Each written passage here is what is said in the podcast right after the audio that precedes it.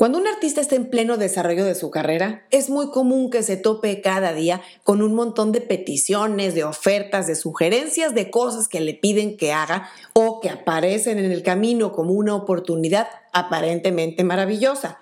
Pero muchas de ellas son espejitos que solamente deslumbran y no dejan nada bueno en muchas ocasiones van a ser cosas que te hagan perder tiempo y dinero. Así es que por eso hoy vamos a comentar cinco cosas a las que un músico o artista debe decir que no, sin remordimientos. Soy Ana Luisa Patiño y estás en mi disquera, donde vas a encontrar la mejor información sobre marketing musical, distribución y estrategia que necesitas para operar tu proyecto como artista independiente. Para los artistas que están empezando, las cosas suelen ser muy confusas en lo que oportunidades y acciones atinadas se refiere. Lo más normal es que hasta que un artista alcanza cierta estatura o nivel de popularidad, las oportunidades no suelen caerle enfrente, sino que surgen a partir de mucha búsqueda y esfuerzo. Por eso mismo, cuando se le presentan disyuntivas disfrazadas de oportunidades, siempre aparece la duda, porque la cara que solemos ver es la cara color de rosa y nadie nunca te va a decir que hay una cara oscura.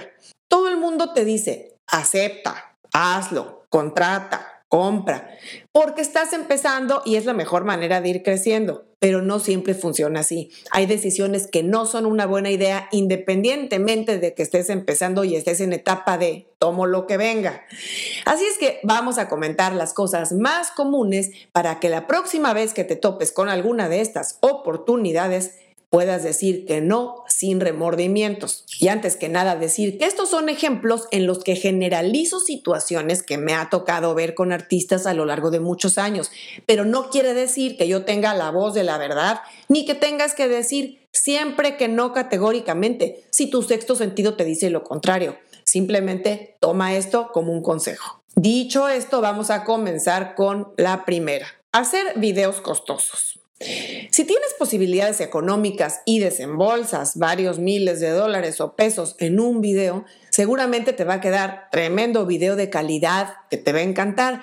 Sin embargo, no es la mejor inversión, especialmente cuando estás empezando tu carrera. Si tienes un presupuesto disponible para hacer un video, qué genial, pero te aseguro que puedes hacer algo de muy buena calidad sin tener que desembolsar miles de dólares. YouTube está lleno de ejemplos de videos que han logrado muy buenos resultados y que fueron grabados con bajo presupuesto, incluso con el celular, pero que logran mantener un nivel de calidad, de buena imagen y de una estética original, de una historia que engancha o incluso un performance espectacular de una canción.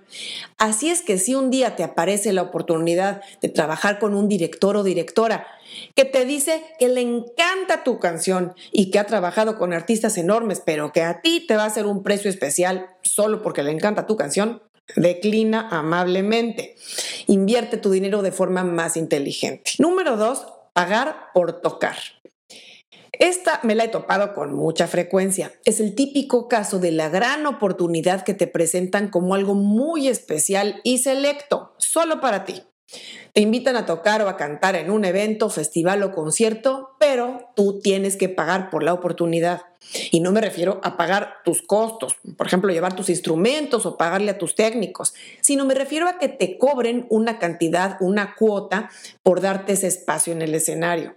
Estoy consciente que para un artista que está empezando, cualquier oportunidad de pararse en un escenario es algo positivo que tendría que aprovechar. La mayoría de las veces al principio se hace sin cobrar, pero mucho ojo, porque hay personas que operan de una forma no precisamente ética y que se aprovechan de esta necesidad inminente de los artistas. Suelen ser eventos en los que hay por lo menos un artista grande, más popular, que sirve como gancho, que permite tener cierto nivel de audiencia garantizado. Claro, a ese artista seguramente sí le van a pagar y está bien si uno puede acceder a esa tarima sin un pago a cambio, pero de no cobrar a tener que pagar, hay una diferencia. Ojo. Número 3. Trabajo de medios prematuramente. Es muy común que los artistas con apenas uno o dos sencillos caigan en la tentación de contratar agencias de medios o gente de relaciones públicas para hacer un trabajo de difusión y empezar a conseguir entrevistas y exposición en medios. Ojo, no quiero decir que esté mal tener presencia en medios. Podría decir que eso nunca está de más, especialmente para artistas que comienzan. Pero contratar este tipo de servicios tiene un costo y no suele ser nada barato. La agencia o el publicista podría sugerirte empezar a trabajar con ellos para ir calentando tu mercado, porque claro, pues es un negocio para ellos, pero piensa que, salvo que tengas un presupuesto enorme para poder sostener esa inversión de promoción en medios por varios meses, las pequeñas cosas que empieces a lograr de publicaciones o reseñas o entrevistas al principio, muy pronto se van a diluir cuando cortes la inversión. Recuerda que las compañías o profesionales de relaciones públicas y medios cobran por tiempo, no por resultados. Podrías pagar uno o dos meses y ver poquísimo reflejo. En este caso es mejor que inviertas el presupuesto que tengas en publicidad digital, en anuncios en YouTube, en Instagram y Facebook, para ir pues calentando ese mercado. Yo te sugiero considerar la inversión de este tipo de trabajo de medios cuando tengas ya varios sencillos bajo el brazo y algo más grande en puerta. Por ejemplo, el lanzamiento de un álbum, que tendrás conciertos o una colaboración con un artista más grande, una gira, etcétera pero no quemes cartuchos antes de tiempo. En número 4 tenemos colaboraciones que no enganchan. Estamos en la época de las colaboraciones, todos los artistas las hacen y sí, son un recurso maravilloso para ir logrando difusión, llegar a nuevas audiencias, relacionarse con otros músicos, artistas y productores. Y por supuesto, llamar la atención de los medios y de la gente de la industria. Pero seguramente has escuchado algún dueto o colaboración que te hace pensar que los artistas ni se conocieron, ni se conectaron a nivel personal y que simplemente la magia de la producción lo editó y lo armó y listo. Y es que no todas las colaboraciones son buenas. Me ha tocado en las distintas compañías en las que he trabajado que a los artistas se les sugiere o se les presiona para hacer tal o cual colaboración, por el bien de su carrera, por algún interés que haya detrás. Y muchas veces el artista acorralado ni siquiera conoce al artista propuesto. Y otras veces sí lo conoce, pero no le gusta para nada. Incluso hay veces que aunque musicalmente haga sentido y en papel la idea pueda tener encanto, si los artistas no conectan a nivel personal, si no hay buena química artística, digamos, puede quedar algo forzado y desangelado. Cuando te invitan a hacer una colaboración y simplemente no lo ves, no dudes en decir no, muchas gracias. Muchas de esas oportunidades, especialmente cuando sientes mucha insistencia detrás, es porque traen otros intereses disfrazados. No te digo que te cierres a las colaboraciones. Al contrario, mantén las antenas levantadas para detectar oportunidades potenciales de trabajar con artistas con los que encuentras buena conexión, con canciones que representen algo para ti, que pueda ser un ganar-ganar para ambos artistas y que te dejen satisfecho a nivel artístico, independientemente de la popularidad de uno o del otro. Y en quinto lugar tenemos equipo técnico demasiado costoso. Está claro que para un músico o cantante es imprescindible contar con equipo técnico de calidad. Seguramente cuando grabas tus canciones tendrás que contratar algunos técnicos o ingenieros o incluso contratar un estudio y equipo para que tu grabación sea de primera. Y si eres músico, entiendo que quieras tener el instrumento que tocas de una buena marca, porque es tu herramienta principal de trabajo.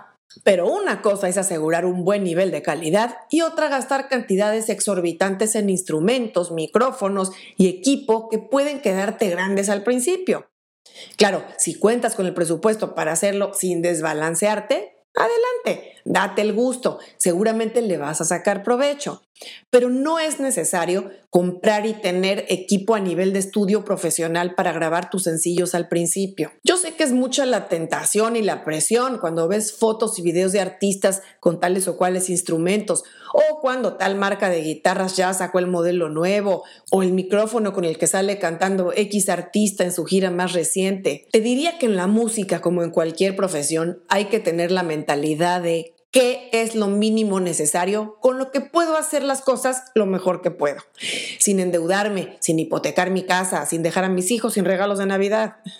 Estos son solo cinco casos de focos amarillos que debes de detectar cuando se cruzan en tu camino. Y te digo foco amarillo porque uno debe evitar dejarse llevar en automático y dar un sí cuando las cosas parecen buenas por arriba Siempre debes de analizar las cosas antes de decidir. A veces podrá ser una luz verde o una luz roja, especialmente cuando son inversiones grandes o decisiones trascendentes en tu carrera. Vale la pena pensarlo dos veces. Hasta aquí llegamos hoy y nos vemos muy pronto.